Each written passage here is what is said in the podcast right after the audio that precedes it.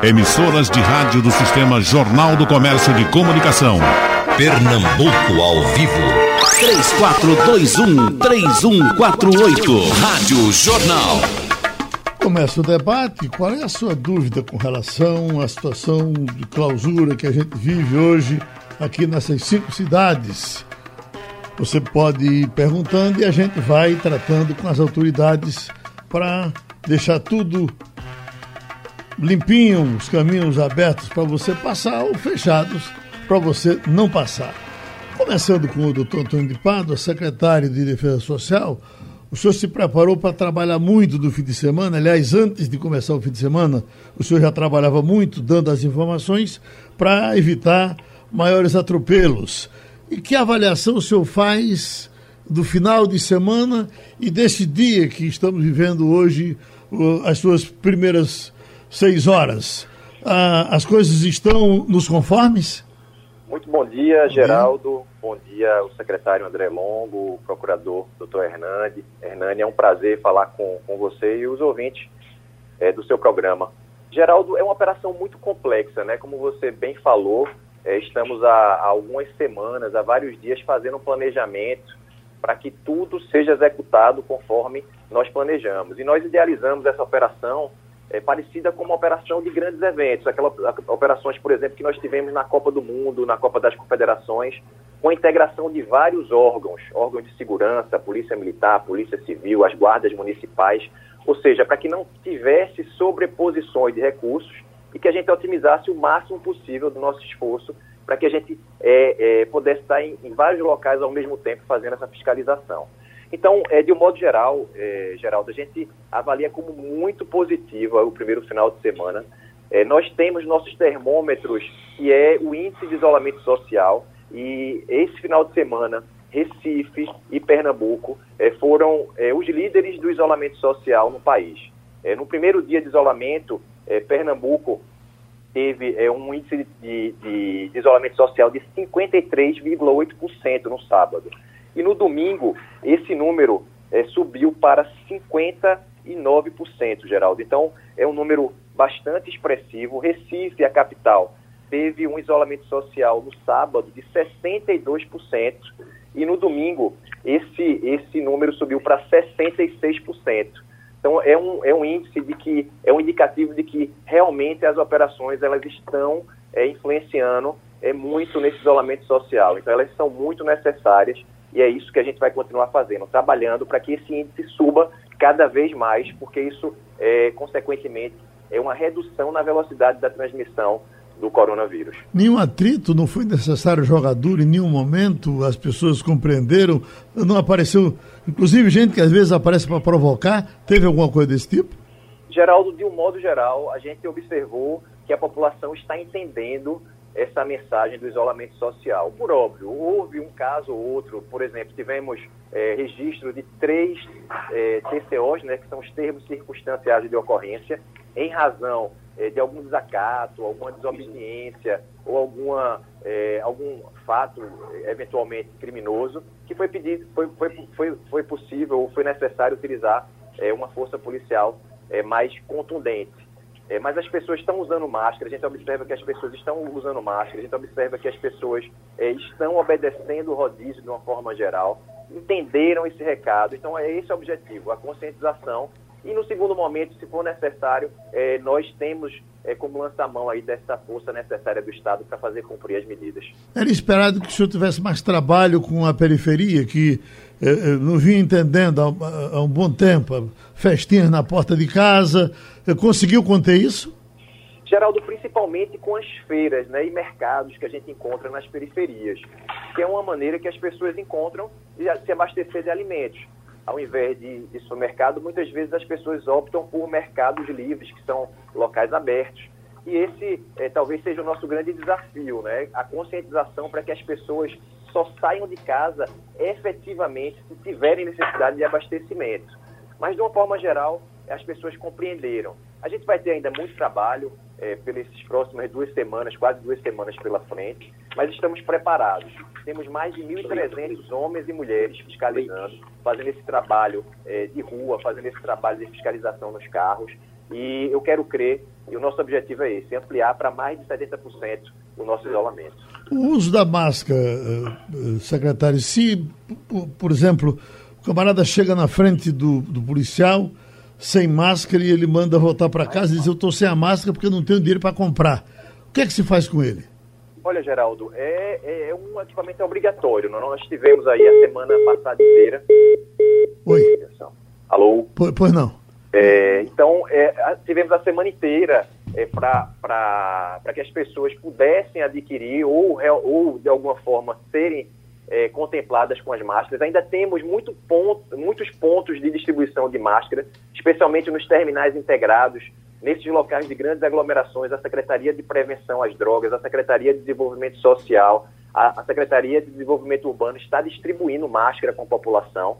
Então, é um item obrigatório. A gente recomenda, a gente orienta que as pessoas usem. Se alguém é, não estiver usando máscara, o policial ele vai abordar e vai orientar que a pessoa retorne para sua residência. E aí, se a pessoa insistir, é, desobedecer, aí sim a gente pode conduzi-la para a delegacia para ser autuada por algum crime de desobediência, desacato ou até mesmo é, em, descumprimento, em descumprimento a uma medida sanitária.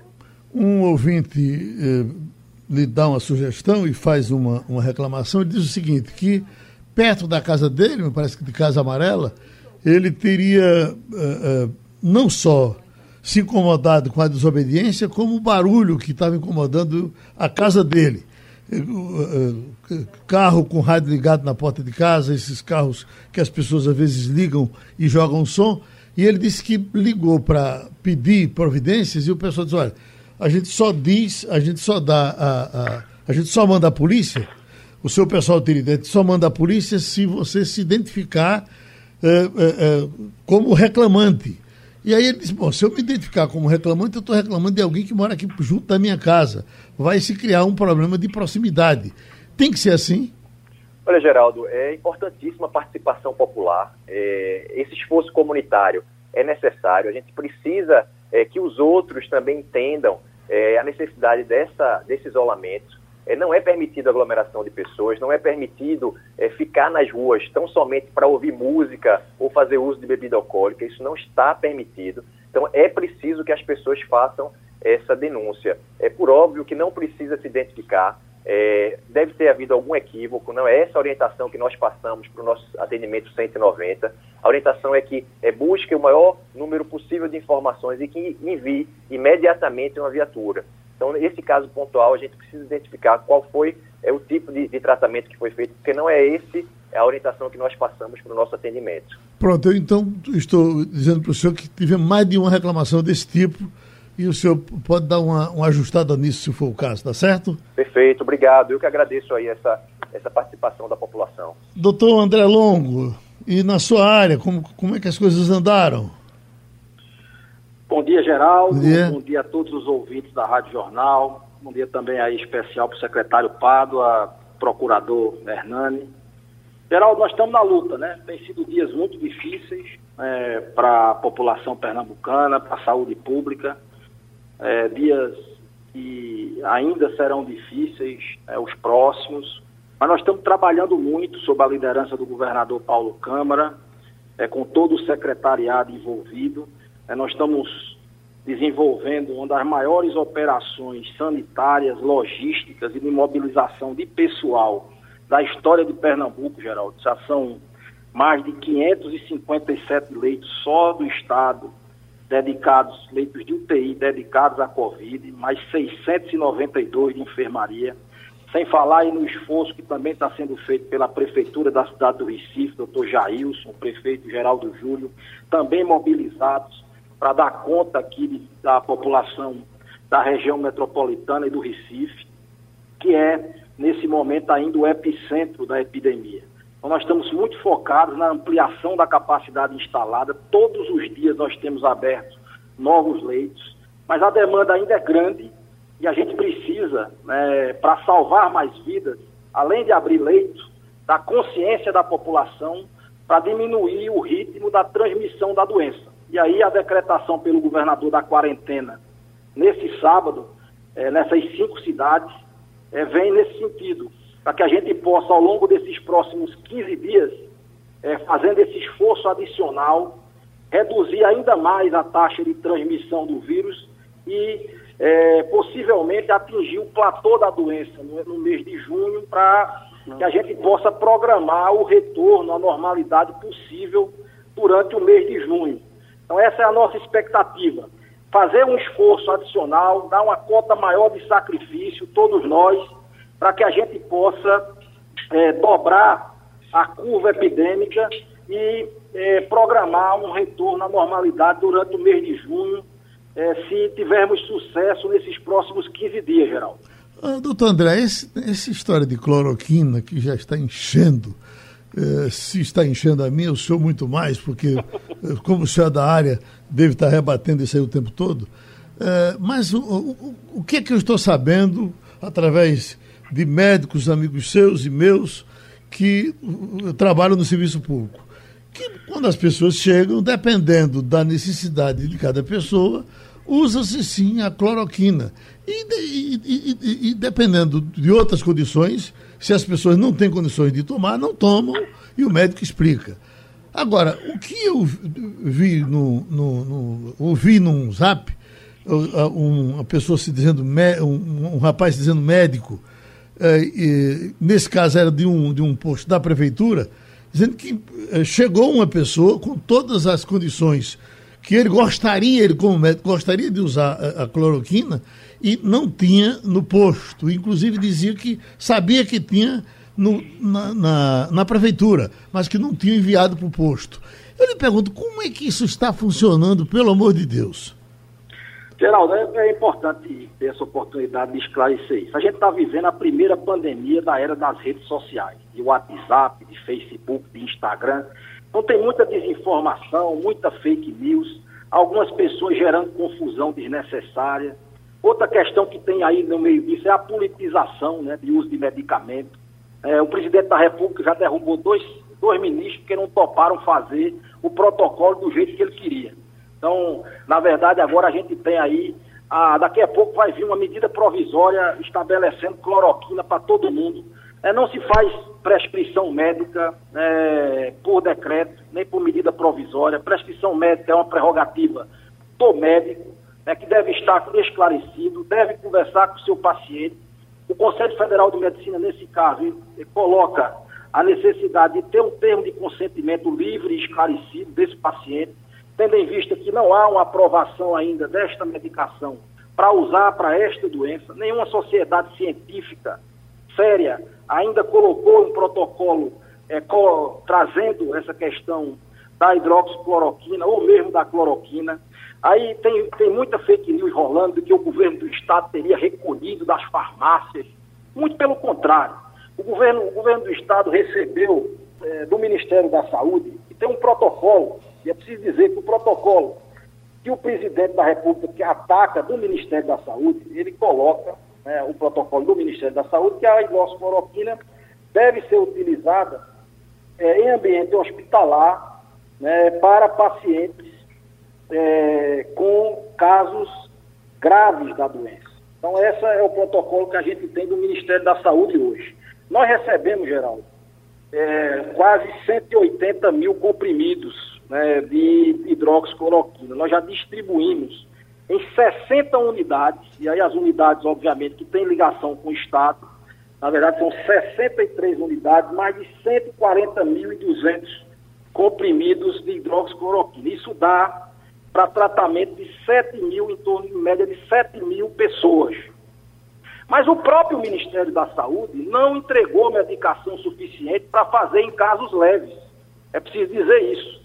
É, se você pegar os dados é que nós temos da secretaria, é, ele aponta para 10 mil, então não 10 mil casos leves, pelo menos já diagnosticados aqui, com mais 10 mil casos graves também diagnosticados. Então, o, o, a cloroquina que foi distribuída pelo Ministério, ela é insuficiente, inclusive, para tratar os casos graves, quanto mais os casos leves. Então, é preciso, é preciso que é, haja uma maior disponibilização da medicação, né, que se, se coloque à disposição dos profissionais para aqueles que, de, de, que, que acreditam nisso, né, possam realmente efetivar é, a receita com o termo de consentimento e chegando né, a medicação é, aqui do Ministério da Saúde, ela será disponibilizada de pronto. Né? Agora, nesse, nessa semana, nós estamos reforçando é, todas essas unidades com mais medicação, né, com mais 60 mil. O próprio governo do estado também comprou hidroxicloroquina. É, também a gente já compra para fazer medicamentos para aquelas pessoas que têm lupus e quem tem artrite reumatoide. Então não procede, não procede duas coisas que eu queria deixar bem claro. Não procede que houve um recolhimento por parte do Estado de hidroxicloroquina, muito pelo contrário, o Estado distribuiu para suas unidades é, cloroquina que veio do Ministério hidroxicloroquina que ele comprou, que o Estado de Pernambuco comprou, tá certo? Não existe nenhum impedimento é, por parte do governo do Estado para que os médicos possam prescrever. Agora, agora, é preciso dizer, não há também nenhum protocolo dizendo que é para fazer, porque não existe sustentação até esse momento para que o gestor é, tome uma medida como essa. Não existe sustentação científica. Então nós não vamos também, como também não há do Ministério da Saúde. É, há uma briga política lá, já derrubou dois ministros, infelizmente, né, e a gente precisa entender que não se pode querer resolver uma situação tão grave assim, gerando instabilidade, colocando uma cortina de fumaça sobre um problema que é grave. Nós precisamos ter muita clareza é, e era muito bom que o Brasil pudesse ter uma voz uníssona né, da ciência, da técnica, é, para que a gente pudesse vencer essa epidemia, como aconteceu em vários outros países desenvolvidos. Aqui, infelizmente, a política né, a má política tem é, atrapalhado essa questão, Geraldo. Vamos, vamos simular a situação, doutor André. Admita que, vamos pensar, simular, o Hospital Otávio de Freitas, está lá de plantão o médico Geraldo Freire e chega o paciente André Longo com problema de, de, de Covid-19. O médico Geraldo Freire diz, ele está entrando aqui agora e eu, que sou médico, quero aplicar logo agora no começo eh, a, cloroquina. Há alguma restrição da, da Secretaria de Saúde para que ele não aplique no começo, só aplique no final?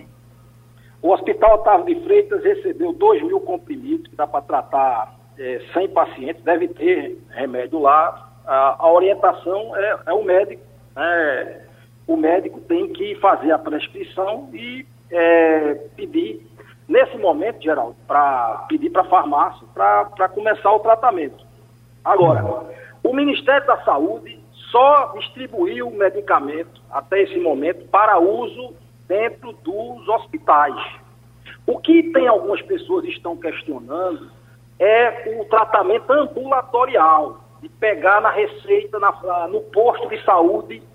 Para isso aí, não veio medicação do Ministério da Saúde até esse momento. Né? Não uhum. veio medicamento suficiente para isso, Geraldo. É preciso ficar bem claro isso, tá certo? Tá certo. Já estamos no debate do lockdown e agora estamos com o doutor Hernani Médici, que é procurador-geral do Estado. Na sua área, procurador, as coisas andaram rigorosamente bem? Algum atropelo? O que nos diz o senhor como balanço desses primeiros dias? Muito bom dia, Geraldo. Bom dia. Satisfação falar com você e com todos os ouvintes. Bom dia também a doutores, colegas, secretários André Longo e Antônio de Pádua.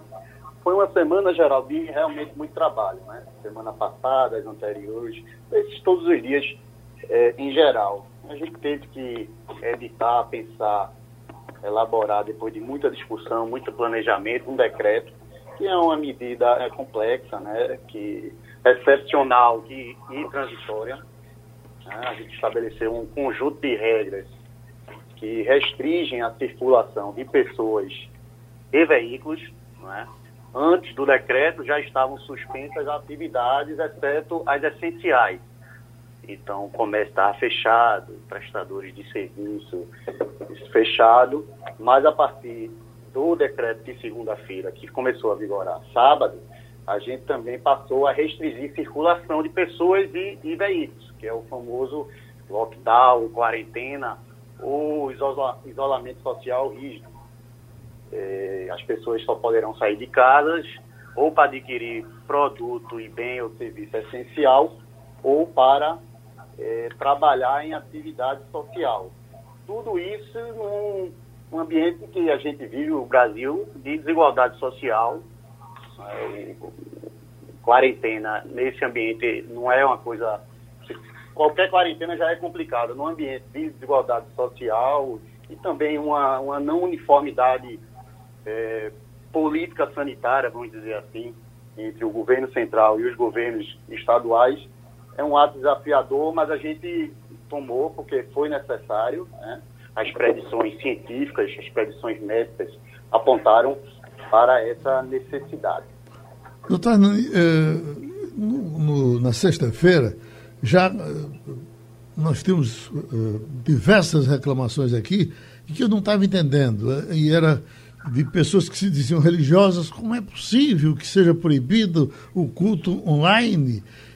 Eu quero ver meu culto e não posso ver. Aí eu recebo aqui agora, Tribunal de Justiça de Pernambuco negou o pedido da Igreja Presbiteriana do Recife para que os membros que participam do culto online sejam liberados do rodízio de carros. É, e quem negou foi o desembargador Bartolomeu Bueno. Especificamente desse caso, o senhor tomou conhecimento? Tomei sim, Geraldo. Foi negado o pedido porque não havia necessidade desse pedido judicial, na medida que o decreto do governador Paulo Câmara assegurava né, a circulação dos líderes religiosos, das pessoas que estão prestando essa atividade religiosa, não só dos líderes em si, mas toda a equipe de apoio né, administrativo, para que se dirijam às igrejas e, ou, ou a estúdios e lá possam fazer a gravação e a transmissão online sempre foi segurado. Então essa proibição não existe?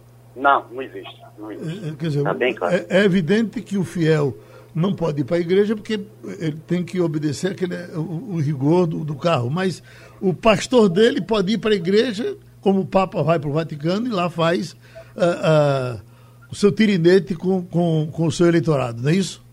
Exatamente, Geraldo. É, essa restrição contra a aglomeração de pessoas é uma medida sanitária. Né? Foi adotada é, em todos os países do mundo que está enfrentando esse problema da pandemia. Uhum. E o decreto que, que foi editado, começou a vigorar sábado, consta no item lá que as atividades de preparação, gravação, transmissão de missas, cultos e demais celebrações religiosas pela internet ou por outros meios de comunicação, elas são asseguradas, são previstas como atividades essenciais não é? Porque, infelizmente, inclusive, é, muitos óbitos estão ocorrendo e as pessoas sequer têm a oportunidade também por conta da, do risco de, de contágio e de, de, de, fazer, de ter missa e enterro. Então, é uma, um conforto espiritual que é muito importante nesse, nesse período e a gente assegurou, sempre teve assegurado isso. Retornamos ao secretário Antônio Pado, Defesa Social, atendendo aqui a Carmen Lúcia. Ela diz: moro no bairro da Zona Norte, somos dois idosos e uma moça especial. Quer dizer, uma casa tem dois idosos e uma moça especial. Quem faz nossa feira é uma irmã que mora em Piedade. Como fica a nossa situação? Ela vai poder trazer a nossa feira? Geraldo, essa é uma pergunta muito importante, né? Porque impacta na vida de muita gente, é, não só de idoso, mas pessoas é, que têm alguma necessidade especial ou pessoas que têm alguma comorbidade. Então, entre aquelas pessoas vulneráveis. Então, o próprio decreto ele prevê é, essa possibilidade como uma atividade, como um serviço essencial. As pessoas que não podem sair de suas residências, elas precisam ser abastecidas de alguma forma. Isso pode ser feito por alguém da família ou algum funcionário ou alguém que possa prestar esse auxílio.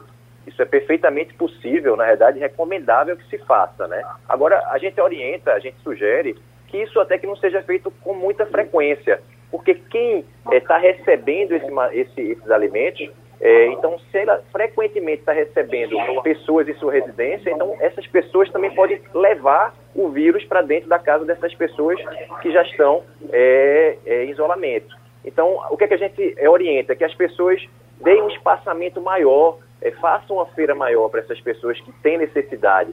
O remédio que precisa comprar, ao invés de comprar o remédio por semana, compra o remédio para passar os 15 dias, é, para evitar esse contato frequente com a pessoa que já está numa situação é, já em isolamento. Chegamos ao secretário André Longo.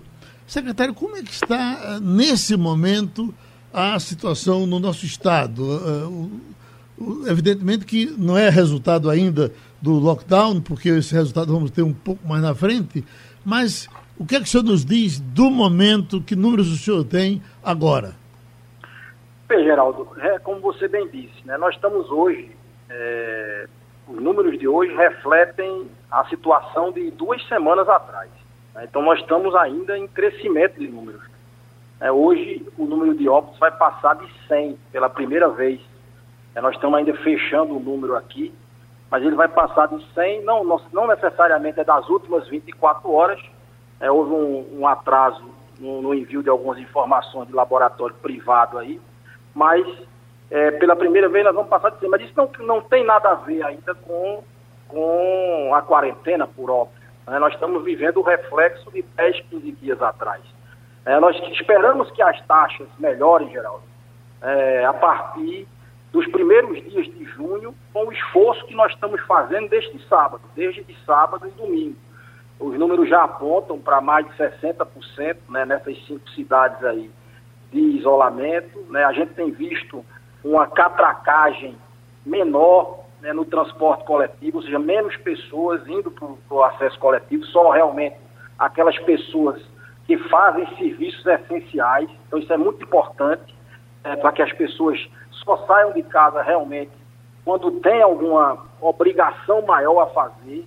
Aquelas pessoas que estavam indo para pegar coletivo é, sem, sem um maior fundamento, parece que agora é, tomaram consciência, então a gente tem visto também esse movimento, é, que é importante para que a gente possa reduzir o número de casos e o número de óbitos, que hoje ainda é crescente, é, na medida em que os reflexos dessa quarentena que foi instituída nesse sábado possam começar a, a vir. Então, é, é, a gente, com o isolamento social que a gente vinha praticando antes, Geraldo, é importante dizer isso, nós conseguimos poupar muitas vidas. Né? Alguns estudos apontam que pelo menos 3 mil vidas foram salvas em Pernambuco com o isolamento social moderado.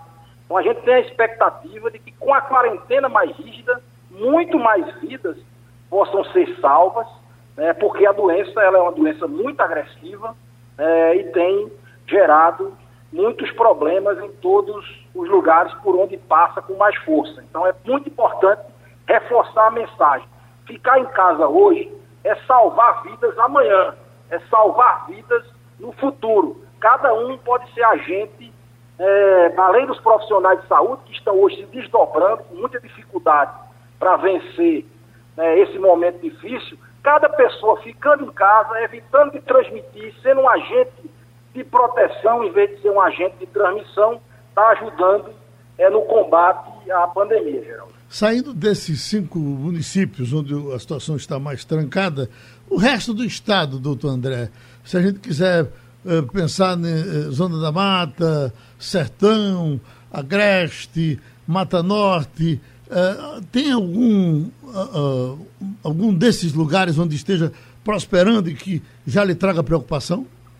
Veja, todo o Estado ele traz preocupação. Né? Nós, nós temos visto, já tem estudo mostrando, que o corredor da BR-232 ele tem funcionado como uma via de propagação da doença.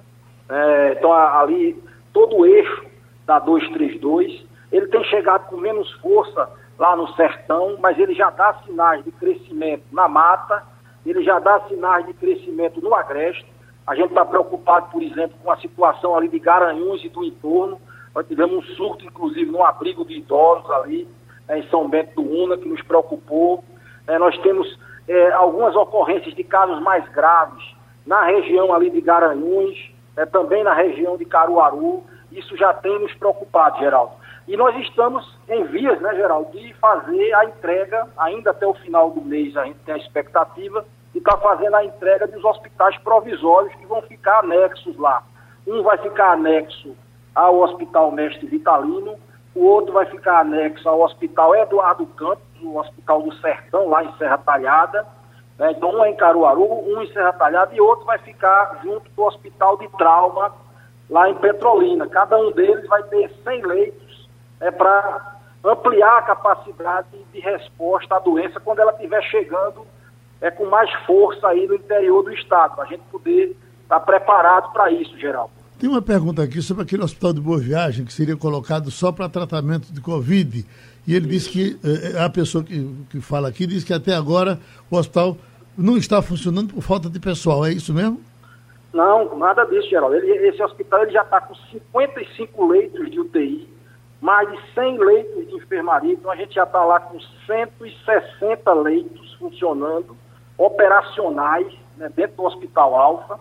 A gente está é, esperando a chegada de respiradores, para dar mais uma boa notícia, que amanhã a gente está na expectativa de receber mais 35 respiradores, dos melhores respiradores, adquiridos pelo, pelo governo do Estado, aqui nacionalmente, são 35 respiradores que vão ampliar ainda mais lá o Hospital Alfa, também a Brits de Albuquerque. É, esse final de semana, o Ministério da Saúde enviou 35 respiradores, mas respiradores de transporte, respiradores que é, ajudam, ajudam a manter vidas, é importante também, é, que vai para as nossas UPAs, é, que vai para alguns hospitais, para as salas de estabilização, mas o grande movimento é esse de, de, de chegada de respirador amanhã. A gente deve estar ampliando ainda mais as atividades lá no Hospital Alfa, que já está prestando um grande serviço. São 30 dias, de, 30 dias, Geraldo, de, de atuação lá do Hospital Alfa, salvando muitas vidas, também da Brita de Albuquerque, nesse esforço que o governador Paulo Câmara fez de requisição dessas duas novas unidades, colocando para funcionar, para salvar vidas da população pernambucana, Geraldo. Como é que está a situação de respirador neste momento? Quem chegar num dos hospitais vai ficar em fila, vai ficar na espera, é, é, aquela situação de que você entra o mais novo, fica o mais velho de fora, já está acontecendo aqui? A situação nas UPAs, Geraldo, ela é, é uma situação bastante delicada. Nós temos uma fila. É, agora, nós preparamos nossas UPAs, nossas salas de estabilização dos hospitais, elas têm respiradores né, para atender a nossa população. É fato que existe uma fila para unidade de terapia intensiva. Né, hoje, a central de regulação maneja. Essa fila é muito dinâmica. Ela chega a ter 200 pacientes nela durante o dia. Ela tem alguns momentos em que ela sobe, mas a gente tem conseguido dar o giro. Né, a partir do momento que você tem mais leitos de UTI, as altas vão ocorrendo todos os dias e os pacientes vão então sendo transferidos dessa condição das UPAs, das salas vermelhas, dos hospitais, para as unidades de terapia intensiva. Esse grande esforço que foi feito para você ter hoje mais de 600 leitos de UTI, quando você soma, mais de 650 leitos de UTI, quando você soma os leitos do governo do estado, os leitos da prefeitura da cidade do Recife, hoje é difícil que a doença ela ocupa esse leito de UTI por muito tempo, pelo menos por 15 dias, alguns pacientes passam mais de 20 dias desse leito de UTI, mas quando você abre uma quantidade grande assim de leite, como a gente abriu, você começa a ter um giro e tem 100, 150, 200 dias, é, depois de um determinado momento, o que acaba facilitando o giro e as pessoas diminuindo o tempo de espera por leito de UTI é, na, nas unidades de pré-atendimento, como as UPAs e as salas vermelhas. Mas é fato, Geraldo, a gente não omite, nós temos focado muito na questão da transparência. Existe, nesse momento, uma fila que está sendo, que tá sendo é, manejada pela Central de Regulação e a gente agradece também o grande esforço que todos os profissionais de saúde têm feito nas nossas UPAs, com muita força, valentia, trabalhando fortemente, muitas vezes com muita dificuldade, mas salvando vidas. Muito mais é, do que perdendo vidas. Nós estamos salvando muitas vidas nessas unidades de pronto atendimento pelo esforço dos profissionais e pela estrutura que a gente conseguiu montar lá, Geraldo. O Antônio Cavalcante está no Jardim São Paulo. Pergunta ao doutor André como está o funcionamento do Alfa, referência em Covid, e se o senhor já falou, tá? o hospital está normal, não é isso? Tá... Funcionando bem, plenamente, salvando muita gente lá. Mais de 55 leitos de UTI. Como é que o senhor está se virando com relação a médicos, doutor André? Se os médicos de mais de 60 anos uh, estão liberados estão enclausurados porque uh, uh, são grupo de risco, eles não podem, eles não trabalham. Alguns, me parece que, que vão por, por, por por vontade mesmo de ir, mas me parece que se ele tem 60 anos e quer ficar em casa, o senhor não pode obrigá-lo a trabalhar. E deve ser um grande número, grande parte dos médicos até mais, mais conceituados estão mais ou menos nessa idade. Como é que está acontecendo no Estado? Veja, é uma situação realmente bastante complexa, né, mas nós fizemos, Geraldo, a partir da determinação do governador Paulo Câmara, nós autorizamos né, a contratação de mais de 6 mil profissionais já desde o início dessa pandemia. Para você ter uma ideia, nós primeiro chamamos 5 mil profissionais, é, desses 5 mil adentraram 3 mil, nós chamamos agora, estamos convocando mais 2 mil e mais 800, mais 2.800, além daquilo que a gente tinha chamado inicialmente. É fato isso que você disse, Pernambuco foi pioneiro também em fazer um protocolo de afastamento e de testagem dos profissionais. Então nós, nós fomos o primeiro protocolo do Brasil. Nós afastamos essas pessoas do maior grupo de risco, as pessoas com mais idade, que tinham fatores de risco, e também afastamos a partir do momento que começamos a testar os profissionais. Isso tem um turnover, as pessoas adoecem. Felizmente, a grande maioria deles se recupera, né? isso tem e volta a atuar é, nos serviços. E com as autorizações do governador, nós estamos conseguindo fazer as reposições. Às vezes há alguma dificuldade pontual em um ou outro serviço, né? isso é, chega até nós e a gente procura recompor aquelas escalas com a maior brevidade possível. Nós chamamos também, geral, todas as pessoas, todos os profissionais de saúde, médicos, que estavam em atividades ambulatoriais, que tinham menos de 60 anos, que não tinham comorbidade, também para dar plantão. Então a gente mobilizou fortemente, foi uma das maiores mobilizações de recursos humanos da história do Estado.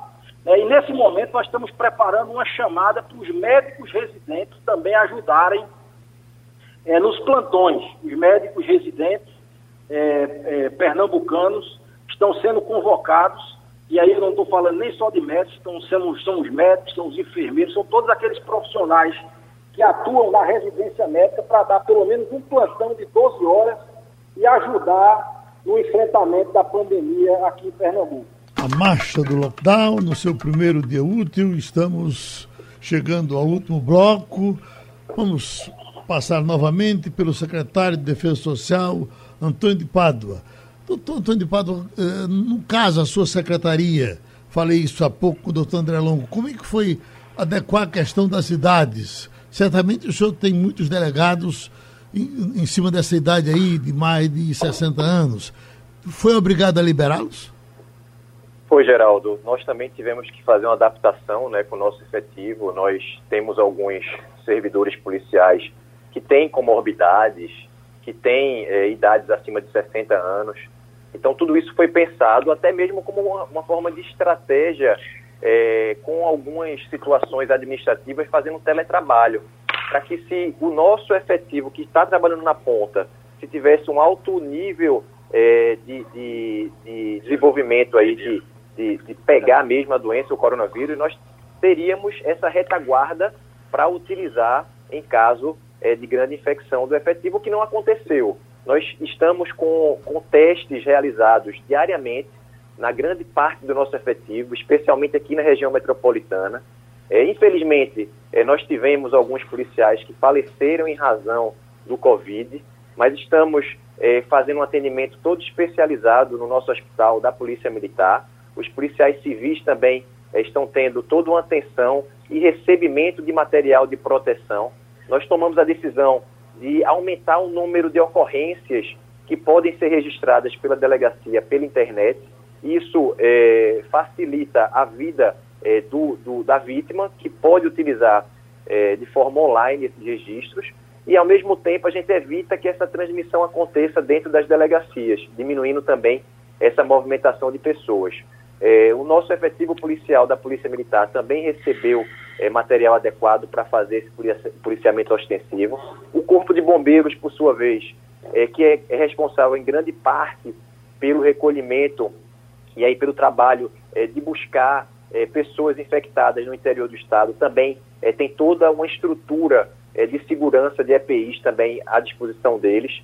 A, o IML, né, também, que faz parte dessa estrutura da Secretaria de Defesa Social. Então, nossos médicos legistas também estão trabalhando com equipamentos de proteção. É, fizemos e, faz, e, e, e nós fazemos constantemente higienizações nas viaturas, orientamos como fazer essas, essas, essas higienizações para que a gente tenha o mínimo possível é, de contágio e contaminação na nossa tropa. Os carros particulares, pelo decreto, devem andar com no máximo três pessoas. O caso dos carros da polícia, até por conta do contágio, como é que o senhor está, está botando quatro? Só pode ser três também? Geraldo, essa, esse número de três é, motoristas mais dois passageiros, ele é, foi pensado para carros particulares, né, para o público em geral. Eventualmente, carro de polícia ou carro que é, transita é, circulando com, com pacientes, ele tem essa possibilidade de transitar com mais pessoas. Inclusive, eventualmente, uma pessoa particular que esteja fazendo socorro emergencial de um parente, é, também ela pode extrapolar esse número numa situação emergencial. Mas a gente tem pensado muito nesse, é, nessa orientação do policiamento com as viaturas utilizando é, os vidros abertos, os policiais utilizando as máscaras de proteção, fazendo a higienização das viaturas para que a gente possa é, ultrapassar esse número de três policiais dentro de uma viatura. Ah, tem Carlos André, está no bairro do Monte, em Olinda, lhe perguntando o seguinte: gostaria de saber, porque sou motorista de dois idosos. Estou em casa, amanhã vou ter que ir buscar ah, as receitas deles no Espinheiro e levar lá em Boa Viagem. A minha moto, nesse caso ela é de moto, a minha moto é ímpar Será que eu vou poder fazer esse serviço para eles amanhã? Olha, a, o serviço de atendimento é, a idosos, a pessoas com dificuldade, ela está permitida. Mas dentro dessa permissão existe a necessidade é, de obediência do rodízio. É, se for usar o próprio veículo, seja moto, seja é, um veículo quatro rodas.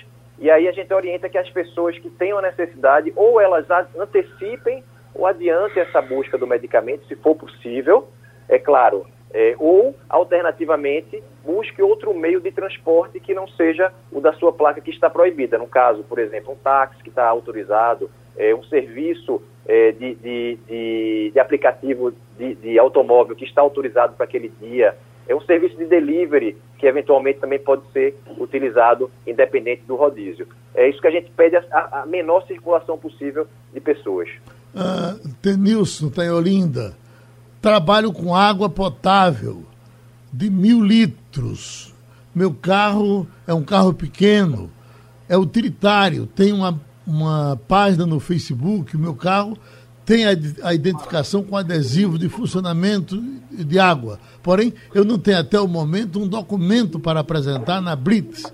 Lembrando que sou autônomo e quero saber se vou poder circular todos os dias da semana, tendo em vista que o meu, o meu produto é essencial? Olha, é, é uma pergunta bastante constante essa, né? Então, serviços de abastecimento e distribuição de água, de gás, saneamento, coleta de lixo, energia, telecomunicações, internet, correios, devidamente caracterizados, estão isentos do rodízio. Então, basta ter a caracterização do automóvel é, para que possa ser feita a distribuição de água, é, que é o caso aí é, do ouvinte que está fazendo a pergunta. O nosso doutor Hernando Mendes, agora procurador-geral do Estado, porque tem Elias de Camaragibe que está lhe perguntando. Pergunta ao promotor é, por que é, no, no meu carro eu só posso transportar três passageiros e nos ônibus as pessoas podem ocupar todos os assentos e mais dez passageiros em pé. Pois não, Geraldo. Oi, doutor Médici.